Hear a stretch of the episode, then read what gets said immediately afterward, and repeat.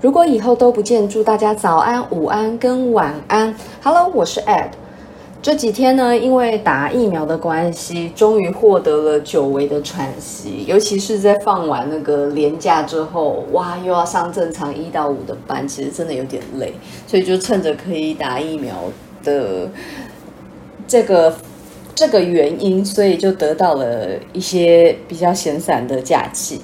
那目前打疫苗已经迈入了十二小时吧，没有什么明显副作用，就肚子很饿，然后手很酸这样子。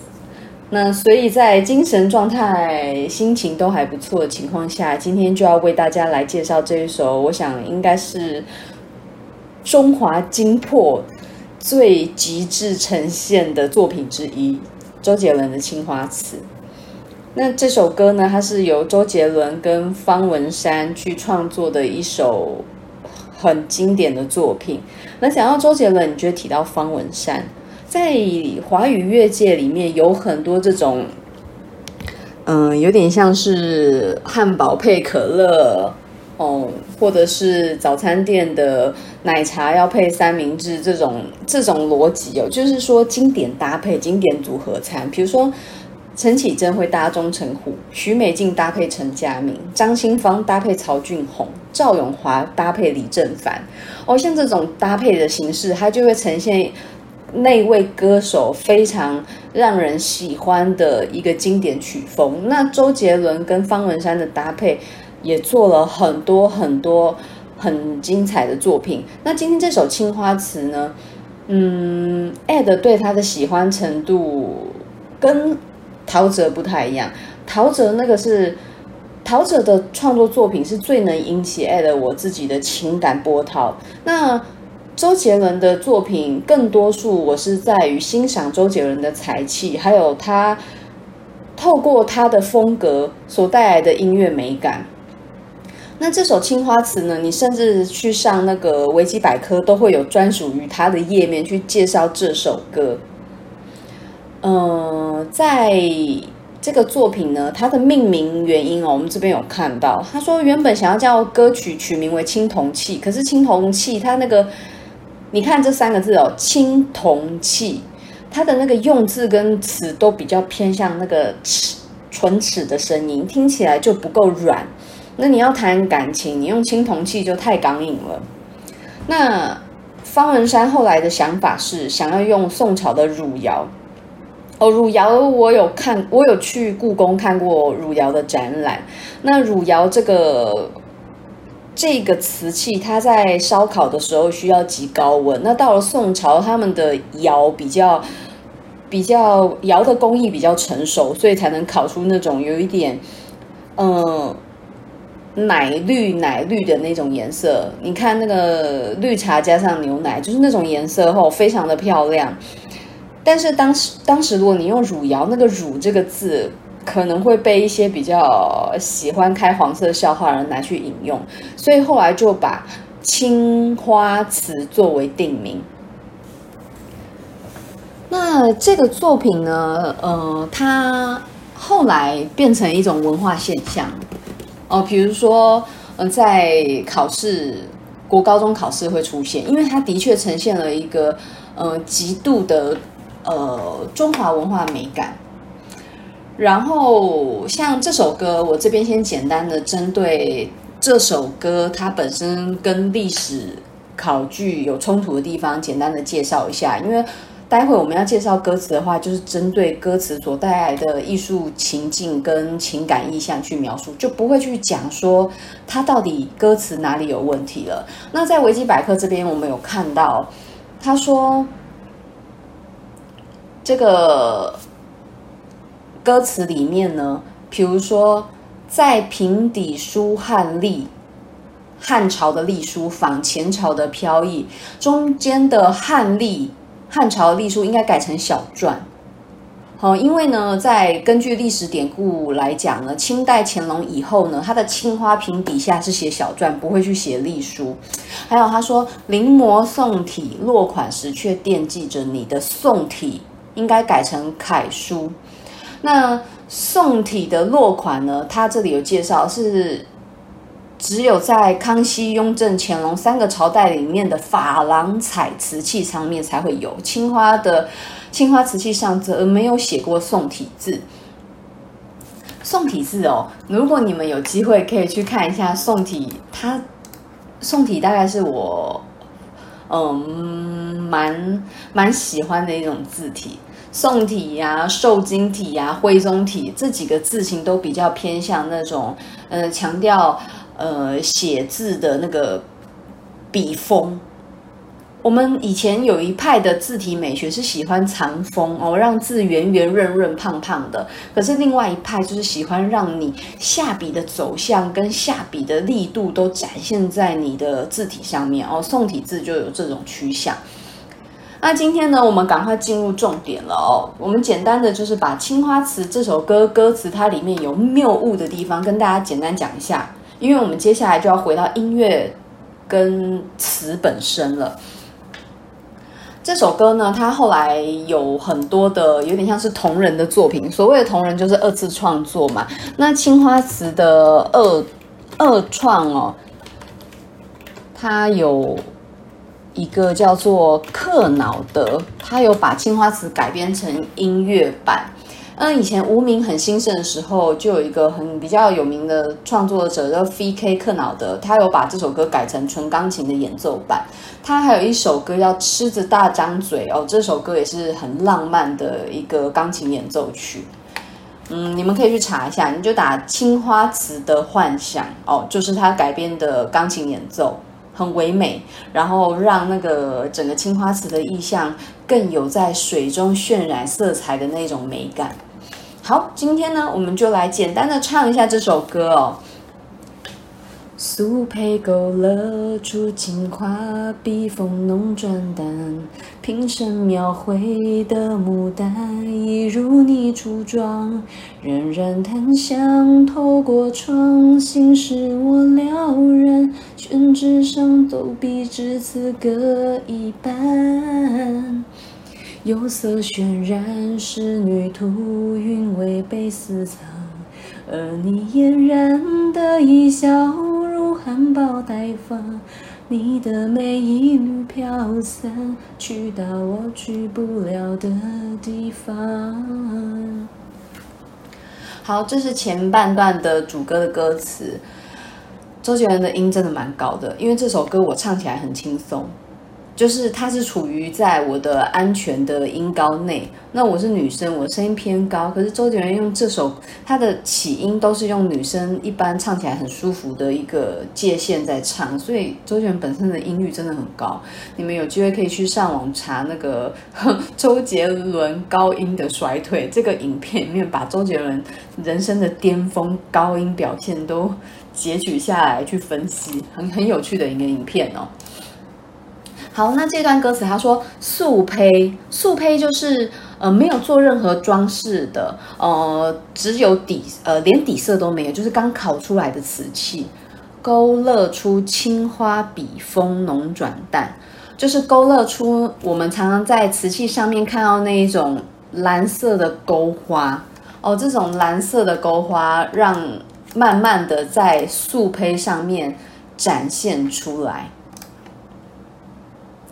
我们应该在一般的那种呃小吃店啊，或者上馆子点菜吃饭的时候，都会有那种蓝色勾花的那种瓷器来使用嘛。那它你就去想这个画面，在原本白色的瓶身上面，慢慢出现一笔一笔中国式的蓝色蓝色笔触，去描绘出那些花草鸟语。然后从浓再到淡，就代表一个笔画勾勒完整之后的收笔。瓶身描绘的牡丹，一如你初妆，在瓶身上面那朵牡丹花，就像眼前或者是在心里的那个对象，刚化完妆，最完美，最呃富有那种呃花绽放的丰容美感。冉冉檀香哦，透过呃嗅觉哦檀。檀木烧起来那种檀香，穿透了以前中国式的纸窗。这时候呢，心事我了然，心事可以是对方的心事，也可以是自己的心事。也就是说，我现在心里想的事情，我已经想得很清楚了。所以呢，宣纸上走笔，呃，我在宣纸上画画，到了心事我了然这里呢，决定呢停笔。接下来呢，他又讲了釉色渲染仕女图。呃，釉色这釉这个，它算是一种釉，它原本是要怎么讲呢？瓷器其实上面是有毛细孔的，你要让它呈现我们现在看到那种通透光泽的那种那种光亮感，你必须要涂一层釉。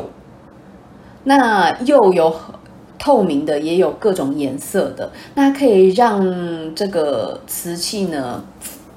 绝对的防水。他说釉色渲染，也就是说那种带光泽的颜色哦，它不一定指的是釉本身，可能是以釉色来呈现充满水亮感的色彩，渲染了那一幅仕女图。所以刚才宣纸上走笔在走什么呢？就是刚我们现在讲的这个仕女图，韵味被私藏。我画的那个对象，它的美，它的一切的气质。都在我的笔锋里面被画在这张纸上，而你嫣然的一笑如含苞待放，嫣然的一笑，那个嫣然呢是形容女生笑起来的样子，那是一瞬间的，如果笑太久就有点可怕了哦，可能是鬼片了。但是呢，嫣然的一笑，那一瞬间的笑，就好像花准备要开，还没有开。我们看到花开放到最极致的时候，会有一种凋萎的气息。那花准备要开放的时候，会有一种生命无穷无尽、有数不尽美好未来的感觉哦。所以呢，他把女生嫣然一笑去对应花苞待放，你的美一缕飘散，一切都到最美的时候，突然，画画的人察觉到一件事：真正的那个人。他不在纸上，不在素胚上，不在檀香上，只在那个唯一的人身上。然后到此，在这些尝试把美留下来的动作里面，他知道了真正的那个人早就去了他没办法到达的地方了。接下来进入副歌：天青色等烟雨，而我在等你。炊烟袅袅升起，隔江千万里，在平地书房寒里，清朝的飘逸。就当我为遇见你伏笔。天青色等烟雨，而我在等你。月色被打捞起，晕开了结局。如传世的青花瓷，自顾自美丽。你眼带笑意。天青色，你把它倒过来，就是青青绿绿的天空。等烟雨的意思，比较像是。即将迎来的风雨，即即将迎来那个微微阴阴的小雨。一般来说，天地无情，所以不会有等这件事情。那更像是要下雨前的天色。可是呢，在作词人的手中呢，它变成是那个阴阴冷冷的天气，那个带着绿绿蓝蓝的天色。仿佛呢是为了等待下雨而变化那个美丽梦幻的颜色哦，就像我始终在等你。月色被打捞起，当月色被打捞起的时候，这一句歌词呢，它就有很多重的意义。你可以解释是天亮了吗？还是相遇的那一晚，或者是记忆中与那个人相处最美的那一晚被你收藏了起来？哦，晕开了结局，那也许就是临别前的最后一夜看见的月亮。如传世的青花瓷，自顾自美丽。传世的青花瓷，呃，等于说艺术它被凝结成一个具体的物品，就是青花瓷。然后它在时间里不断的流转，然后始终没有消退。所以他说他自顾自美丽，他永远那么美，然后他永远不会消散，他永远会被这样流传在这世界上。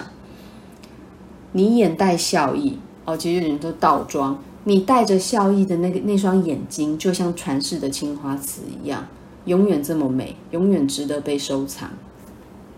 好，下一段的主歌。色白花青的锦鲤，跃然于碗底，临摹宋体，落款时却惦记着你。你隐藏在窑烧里千年的秘密，既细腻犹如绣花针落地。帘外芭蕉惹骤雨，门环惹铜绿。而我路过那江南小镇，惹了你，在泼墨山水画里，你从墨色深处背影去。好，这一段真的好难唱哦，因为歌词太绕口了，但是意象更多哦，更不好解。色白花青的锦鲤跃然于碗底。他接下来除了青花瓷的瓶身之外，他去形容另外一个青花瓷的作品。那可能这个人他收藏了很多青花瓷的作品。好，色白花青，白色的那条鱼身上带了青绿色的花纹，好像要从碗里面跳跃出来一样生动。在临摹宋体落款时，哦，我可能想要在碗底写上什么。或者是想要在这个碗的背面底部写上什么，落款其实就是签名哦。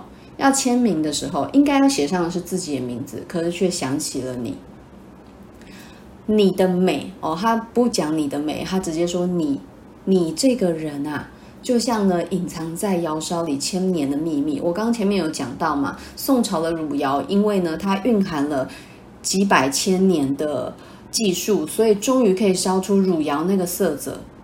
那他把对象呢形容就跟呃技术纯熟的汝窑烧烧瓷的那个工艺含量是一样的，你就等同于烧汝窑这个非常高深技术一样神秘又莫测，极细腻犹如绣花针落地哦。所以你看他说细腻，也就是说工艺的极致。哦，就好像绣花针掉在地上一样。那他他要表现就是那个针对比整片大地的那个对比，所谓的细腻就是这样的去彰显差异。帘外芭蕉惹骤雨，这里很多修辞里面都是天地无情，可是却套用人的感情，然后让这些明明是。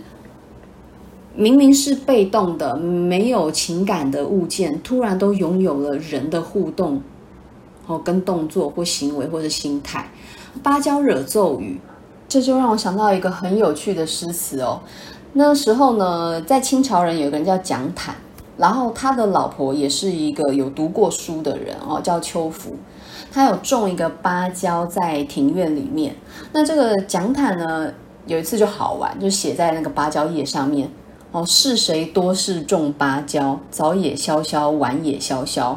那芭蕉它被风吹、被雨打，都会有一些声音。所以呢，他这个蒋坦就故意写这个诗词在上面哦，就是戏弄他的太太，就是说你种的那个芭蕉真的很有事诶，没事种那干嘛？搞得庭院哦那么吵，一堆杂音。结果呢，第二天呢，他老婆就在上面回函：是君心绪太无聊，种了芭蕉又怨芭蕉。哦，是是你自己心心绪哦，心境不是很稳定哦，是你太太幼稚了，太无聊了。既然种了又怨他，那可见他们平常互动应该是蒋坦其其实应该也很喜欢这个芭蕉哦。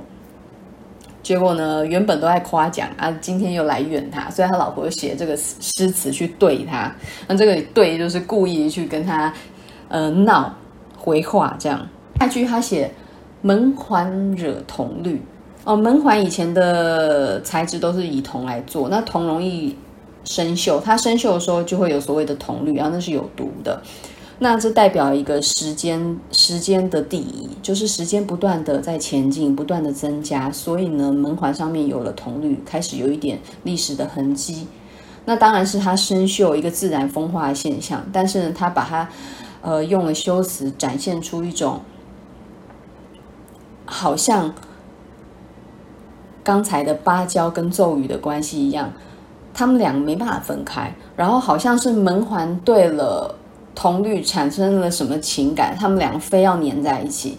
所以呢，他下一句就引用了真正的人情事，而我路过那江南小镇，惹了你。呃，这个呢，就会让我想到以前明朝的皇帝，那个以前剧本都有写啦，明朝皇帝下下江南，然后游龙戏凤哦，遇见了一个女孩子哦，两个人在面情感牵扯不清的故事哦，所以有一种这种感觉，其实就比较像是缘分啦哦，缘分让我跟你相遇。可是呢，惹了你之后，我们的后续却像泼墨山水画里的那个黑白色一样，你的身影呢，在那个浓烈的黑色里面，慢慢的消散不见了。哦，接下来就呃一样的，后面就是天青色等烟雨，而我在等你，然后不断的在重复那个副歌，副歌会重复两到三遍。这首歌歌词超难解，因为有太多意象，然后有太多的历史典故。那当然不见得完全符合历史，可是，在解的时候，你就会发现，方文山呢，他设计这个有点像一种益智游戏了，有点像鲁班做的那种工艺了。他把歌词当做一个艺术品在雕琢了。那这种雕琢呢，他做得非常好，刻意的。刻意的美感，刻意的非常的精致。咬文嚼字不是不可以，有时候他会偏向做作。做作的原因是因为情感的层次表现得不够丰富。可是这首歌它的情感层次极多，而且包含了视觉、嗅觉，在音韵上，他跟周杰伦达到一个很好的默契。我觉得在唱这首歌的时候，不能太过的，就是故意的卷舌，或者发音太过清楚。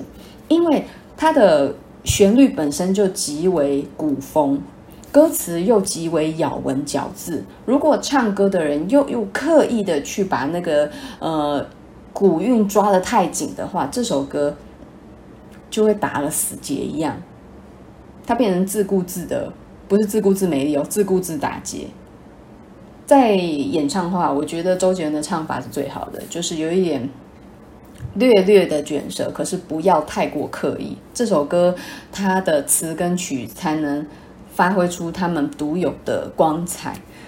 哇，今天讲这首歌好累哦，因为歌词太复杂了。但是，嗯、把它讲完之后，有一种松一口气的感觉。因为从很久以前我就一直很想要去解释这首歌。这首歌的它的艺术层次真的很高，哦，就像我讲的，如果有一天我们必须要搜集一些音乐啊、艺术啊等等的物件送到太空站，给以后的新人类、新生命去理解这块地球到底曾经发生什么样的文化呢？我觉得《青花瓷》是很值得带去太空站的一首歌。那也很谢谢方文山跟周杰伦，他们两个一起合作，留下这么多有趣的作品。啊，比如说以父之名啊，止战之殤啊，很多很多经典的好歌，词跟曲两个一起加在一起，然后极度的加分。周杰伦他算是一个呃很有名的歌手之外，他也是一个很重要的文化。周杰伦是变成文化的展现哦，毕竟他当时的年代，以他的风格来讲，实在是太创新了，就像那个。艺术界里面的秀拉一样，他在点画派很特别，但是只有他独有。那周杰伦只能是周杰伦，这是我的想法。那不知道大家对于这首歌有什么样的感觉哦？都欢迎大家可以跟我一起讨论跟分享哦。因为解释歌词这件事充满了非常多个人的观感、个人的情感经验。如果你觉得还有什么不足的，或者是你觉得可以换什么样的角度去诠释它，我都欢迎留言跟我一起讨论。谢谢各位，今天就这样喽，拜拜。